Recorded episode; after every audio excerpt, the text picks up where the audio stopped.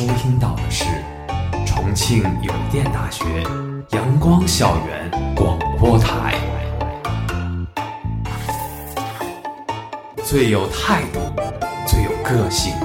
最具活力的三山 Radio。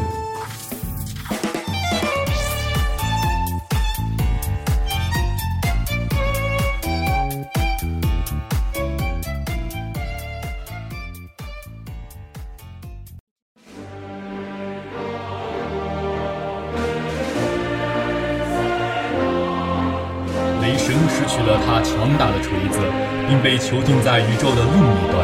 而他发现自己必须与时间赛跑，才能赶回仙宫，阻止诸神黄昏。家乡的毁灭以及仙宫文明的终结，掌握在一个全新的超级劲敌手里，他就是无情的死神海拉。然而，他必须要在一场决斗赛中获胜才行，而他的对手将是昔日复联伙伴无敌浩克。Hello，小耳朵们，大家中午好。那么刚刚咱们听到了这一串，就是有关于《雷神三》的一个剧情介绍。那么大家对于今天的一期节目的主题，应该是有了一个大概的了解。那么今天节目的主题就是从《雷神三》看到漫威宇宙电影。于半个月前上映的《雷神三》开画不到一周呢，可是席卷了全球的票房。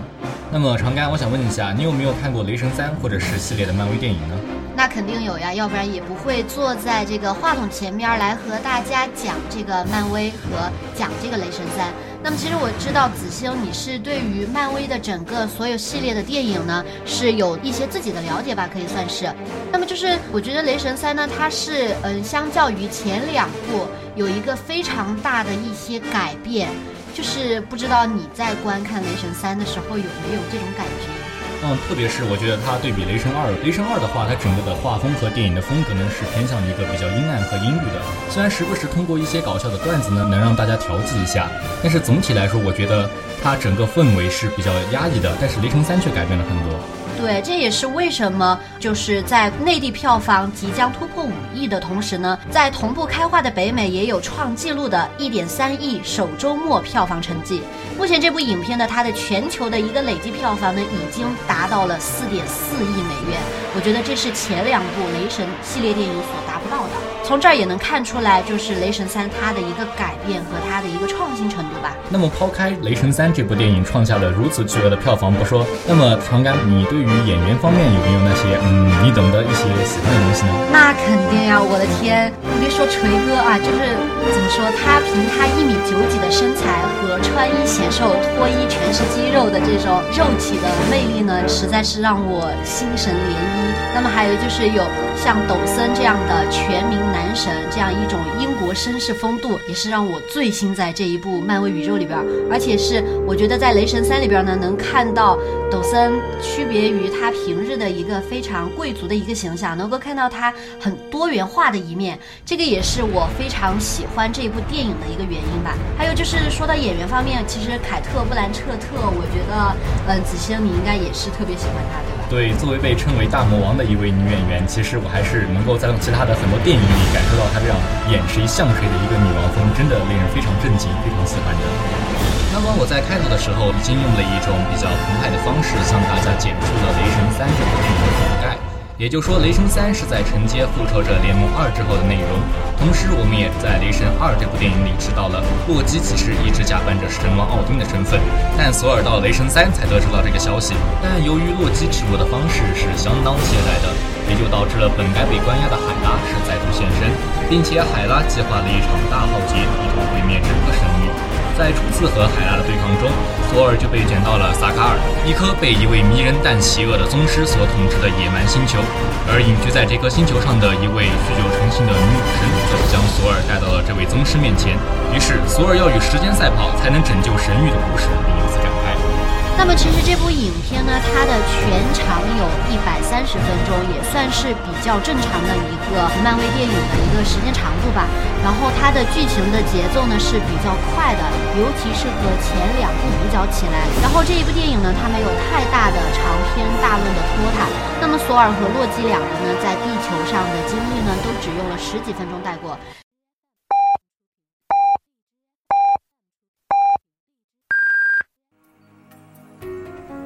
现在是北京时间正午十二点整，您收听到的是重庆邮电大学阳光校园广播台。其实你知道吗，子欣？就是我觉得在地球上，他们两个这十几分钟的一个亮点啊，不光是里边有一些他们两个兄弟俩之间的一些小打趣，然后小幽默，那么更多的是还有本尼迪克特的一个友情出演，因为他在漫威里边扮演的是奇异博士嘛，然后在里边也是让洛基在一个虚无的空间里边自由落体了三十分钟，然后我觉得这是一个非常大的一个亮点。对，其实本尼在这里的友情出演呢，其实并没有喧宾夺主。整个《雷神三》的故事还是主要围绕在萨卡尔和阿斯加德两颗星球上展开的。其实地球上的这段情节呢，除了神王奥丁临终前对自己一生的一些回忆杀，还有就是对两兄弟的嘱托。最关键的是，在地球上的这段情节引出了本片的大魔头海那么长干之前我们也在我们的对话中提到了《雷神三》这一部电影，它的整个电影的整体风格，特别是相较第二部而言是有了很大的改善的，而且它的段子的安插也是比较妥当。有许多前后呼应的笑点。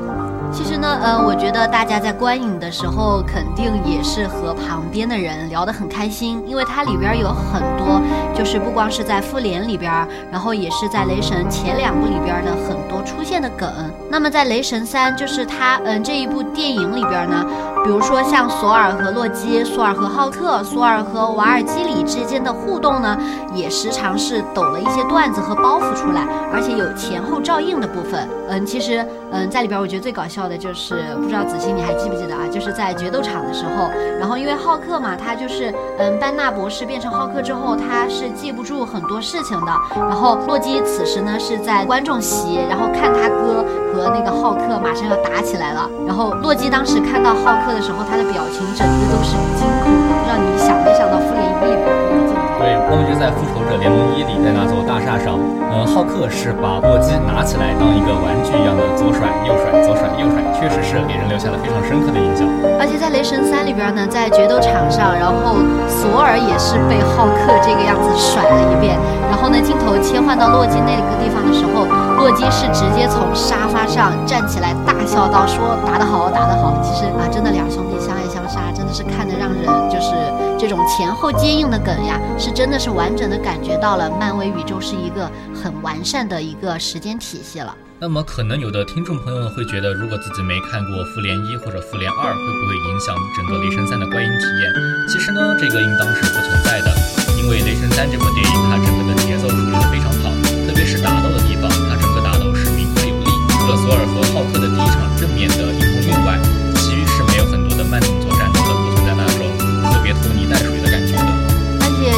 是大家看了之后会发现，嗯，就算是第一次硬碰硬的。索尔和浩克的大战，但是呢，因为是穿插了一些笑点在里边，整体的风格也是没有那么的有疼痛感。而且我觉得雷神三做的比较好的一点就是，大魔王他去解释来龙去脉的这种桥段呢，也是分成了好几次，由不同的人来进行强调。就包括，嗯，索尔也能自己在那个神域大殿的那个天花板上发现，就是海拉报仇想要统治的一个原因在里边。这个就比很多一些英雄电影里边，就是 boss 们最喜欢在那里长篇大论的讲自己的一些原因，讲自己的悲惨，然后反派死于话多的这种，就是非常不专业的一些做法，也让人觉得嗯非常的人性化。是呀，在这部电影里，海拉和索尔大战时是没有一点废话的，丝毫不给出一个反杀机会，的且呢，其实。整部电影它也没有非常就是夸张的去表现索尔的一些战斗力，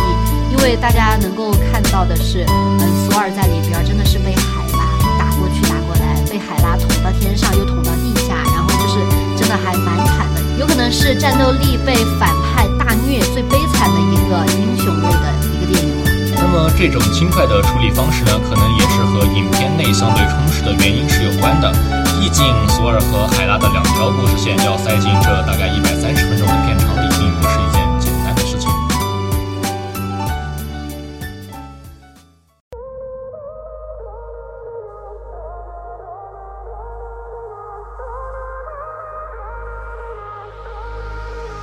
should have stayed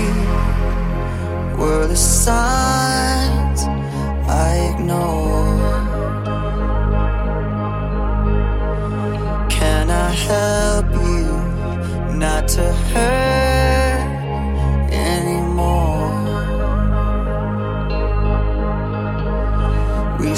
breath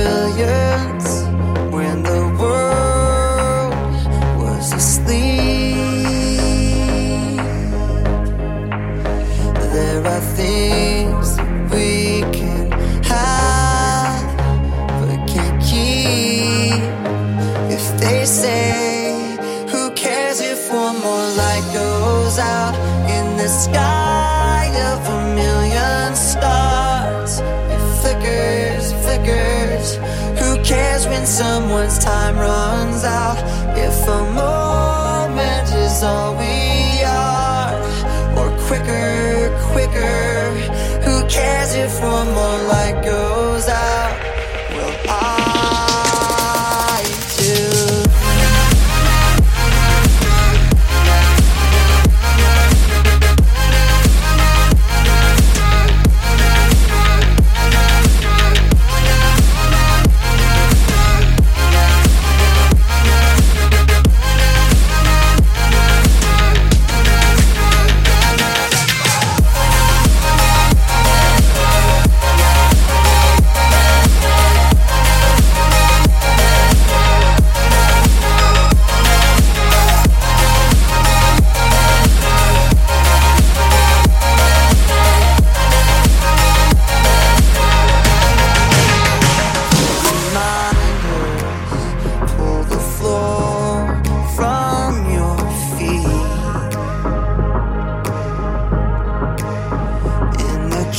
Kitchen,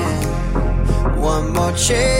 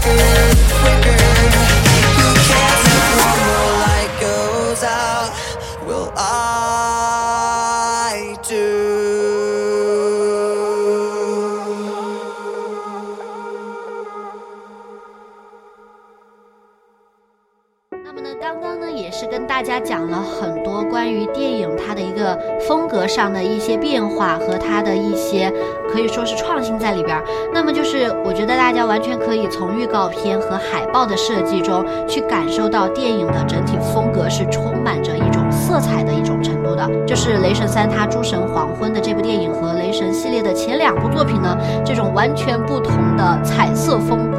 大概真的是漫威电影里边最绚丽，然后最色彩分明的一部。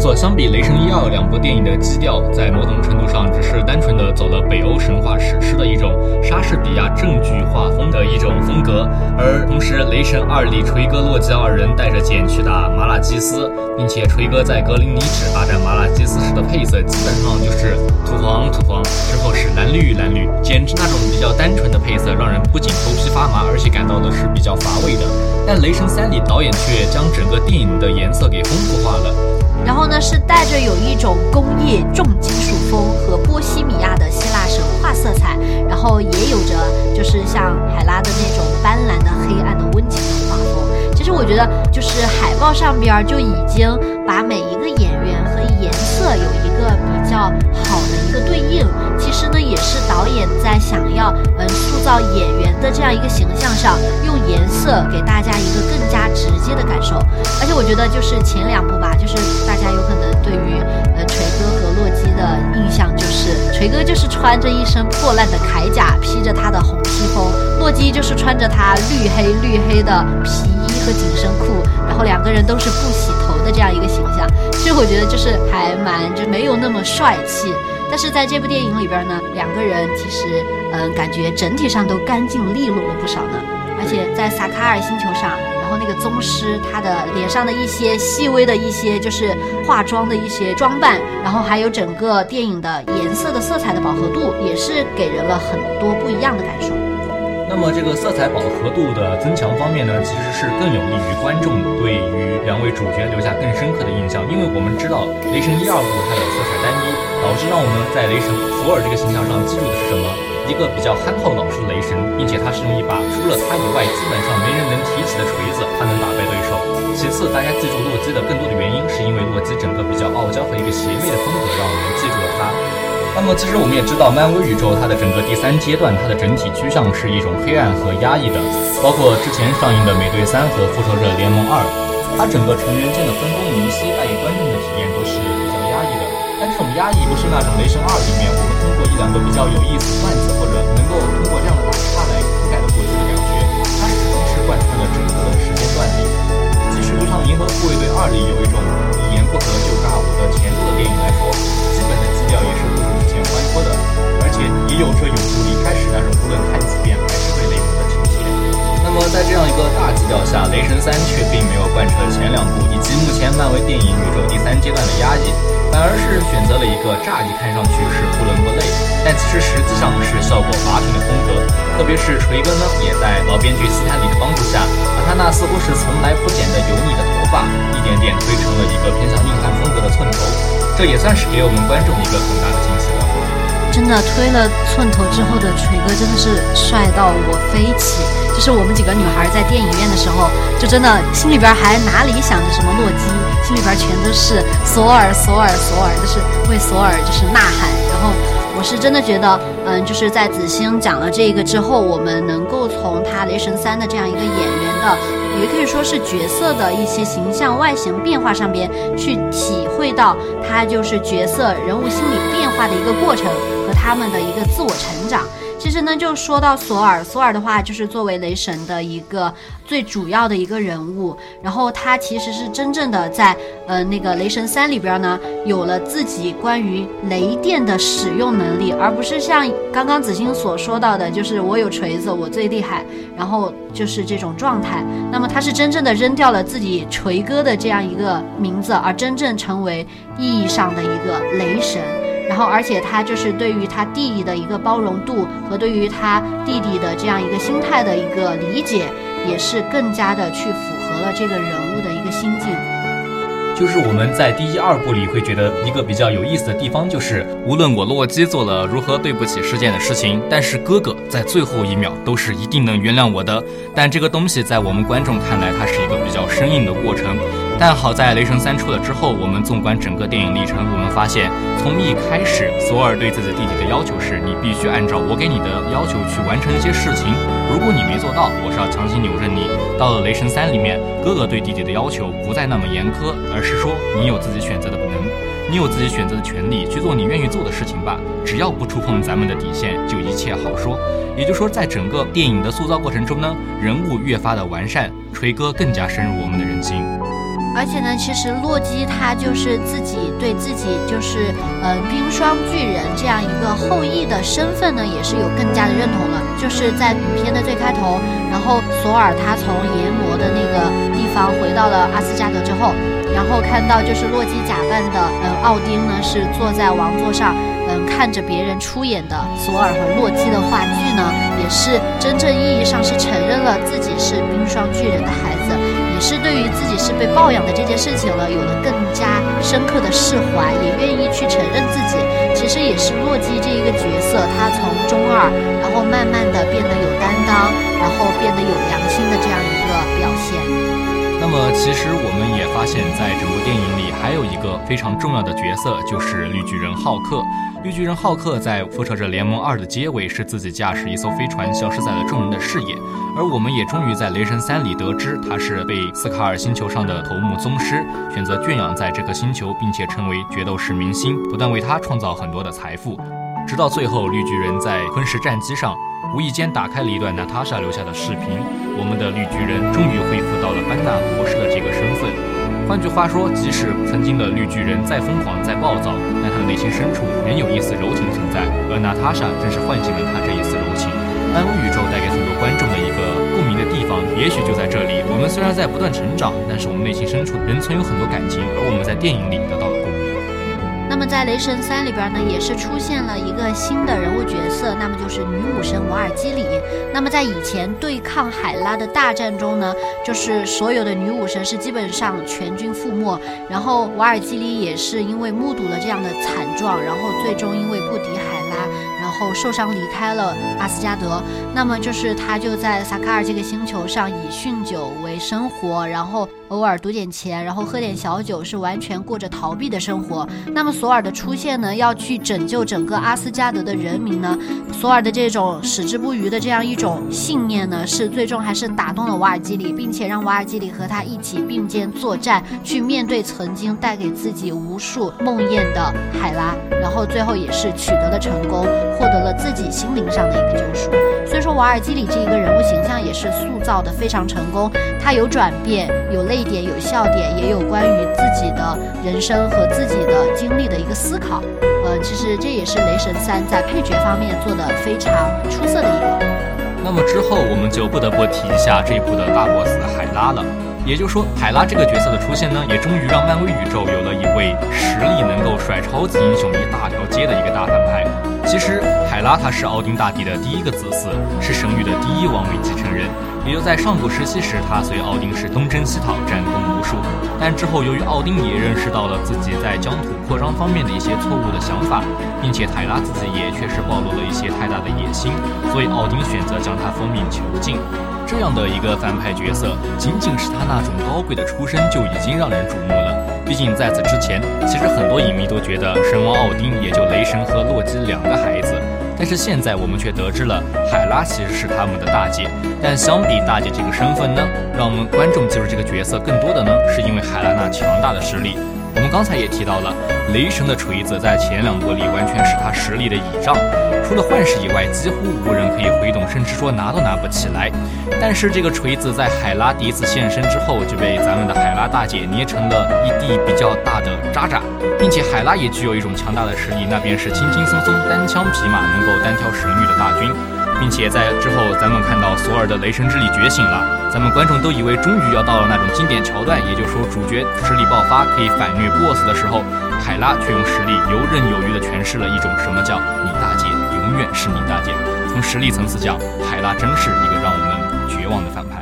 那么从整个人物的形象上来看呢，我觉得由凯特·布兰彻特饰演的海拉就是。嗯带着漫威反派最喜欢的烟熏妆，然后黑眼圈，就好像嗯好几个月没有睡过觉的那种感觉。然后呢，也带着嗯就是雷神家他们祖传的不洗头发型，然后轻轻松松穿着黑色和绿色的衣服往那儿一站，姿态高傲，然后用手把头发往后一撩，就在头上形成了他那大的。像蜘蛛脚那样头盔式的一个造型，然后他的技能也是呢，就是不断的用自己手中变化出来的刀刃呢，去撕割对方的身体，就是这样一个角色，这样一个非常让人有视觉冲击感的一个角色呢，也是让人是牢牢记住了这样一个。实力超群的大反派。那么事实上呢，大魔王他即使撑着这样一副杀马特到没有眼看造型呢，是依然的把海拉这个角色呢演绎出来了一种哥特式的冷峻风采。即使是戏份被压缩了不少，但是风头也绝对不输给兄弟俩。那么，无论是我们今天在整部电影的一个演员角色，或者是他电影的风格，再或者是他整个电影里抖露出的一些包袱笑料来分析这部电影，但最关键的还是要让大家在这部电影离它下映最后的可能就这么一两周的时间内，去电影院里好好的看一下这部影片了。其实现在很难想象出什么新的词汇来夸漫威了。高度成熟的爆米花商业片，高效卖腐、令人抖腿的电子乐，充满魅力的高人气角色，以及稳定发挥的打斗场面，以及始终出色的视觉效果，这些元素一锅烩出来的，即使是流水故事，也是差不到哪里去的。而且呢，其实漫威自从在《银河护卫队》上，然后它是尝到了喜剧元素带来的甜头和一种票房的嗯这种增长之后呢，它是嗯想要在漫威宇宙的作品中更多的尝试参入一些喜剧元素，但是每一次结果也比较的令人满意。但是说起来，这种就是嗯非常去讨好观众，或者说是呃为了迎合观众口味进行的这样一些创新改变的话，其实是原本有一点。点脱离了漫威它在漫画方面一些剧情和情节以及人物塑造的一个呃线上的一些原本的东西吧，我觉得是改变了很多。然后，而且我是觉得《雷神三》其实一直都是以一种比较正剧式的风格，然后来讲述漫威自己就是对雷神这个人物的一些故事塑造。但是到后来呢，就是到《雷神三》，它是用更加喜剧的元素去表达。嗯，也不能说不好，但是还是希望能够在喜剧化、迎合观众市场的这样一个方面，以及就是对于自己剧本、对于自己漫画本身的一个剧情讲解，能够找到一个比较好的一个平衡吧。然而，这种喜剧合家欢的套路到底还能用多久？其实不仅是漫威，很多朋友呢也是很早就已经开始思考这个问题了。毕竟从复联二开始呀，漫威宇宙的超级英雄系列就开始不断唱衰了。而且就是大家现在看到这种高票房的增长呢，是因为对于系列电影的一个，嗯，怎么说，一种好奇，然后以及是一种有始有终的一种观影的体验，然后包括嗯，复仇者联盟三的马上在二零一八年的一个上映，以及最近正在上映的 DC 的正义联盟呢，其实是给人一种线拖得太长，并且每一部的重点呢，都会给人一种不甚。清晰和明了的感觉。那么，其实希望的是漫威啊、DC 啊，然后或者说是好莱坞这种商业化的电影，能够更加注重剧情和剧本方面的塑造，以及电影风格上的呈现，而不只是一味的去嗯在观众中去找一种共鸣点。虽然我们之前提到了一些对于《雷神三》不算特别好的评价，但是我们更多的应该感受到的是导演想通过这部电影给我们带来的正面的东西。就比如说兄弟两人的成长历程，以及浩克他认识自我、回归到班纳博士的这个过程，再以及就是女武神她承认了自己过去的经历，并且接受了过去的经历，面对之后的一些生活的一个状态，这都是引起了我们共鸣和让我们感动的东西。而且《雷神三》这部影片呢，就是还是非常具有观赏性的。那么也希望大家真的是抓住最后的几天尾巴，能够去电影院去感受一下，然后也能够从《雷神三》里边去得知一些关于人情啊、关于感动、关于欢乐和成长方面的一些事件吧。然后也希望漫威电影能够以这种高水平、高姿态和高创新度的这样一种发展模式继续的创作下去，带给我们更多更好的观影体验。那么今天对于《雷神三》的这样一个了解的一个节目呢，到这里就结束了。呃，希望大家能够去有更多的自己的想法，去多多的看看影评人啊，或者说是导演的对于这部电影的一些讲述吧。我是主播长干，我是主播子欣，我们下期节目再见。我们的节目有什么意见或者建议的话，欢迎关注我们的官方微博“重庆邮电大学阳光校园广播台”和我们的微信 “Sunshine Radio”。如果你想收听我们往期节目，也欢迎在荔枝 FM 上搜索九五幺二二六艾特 CQUPT 进行收听。我们下期节目再见。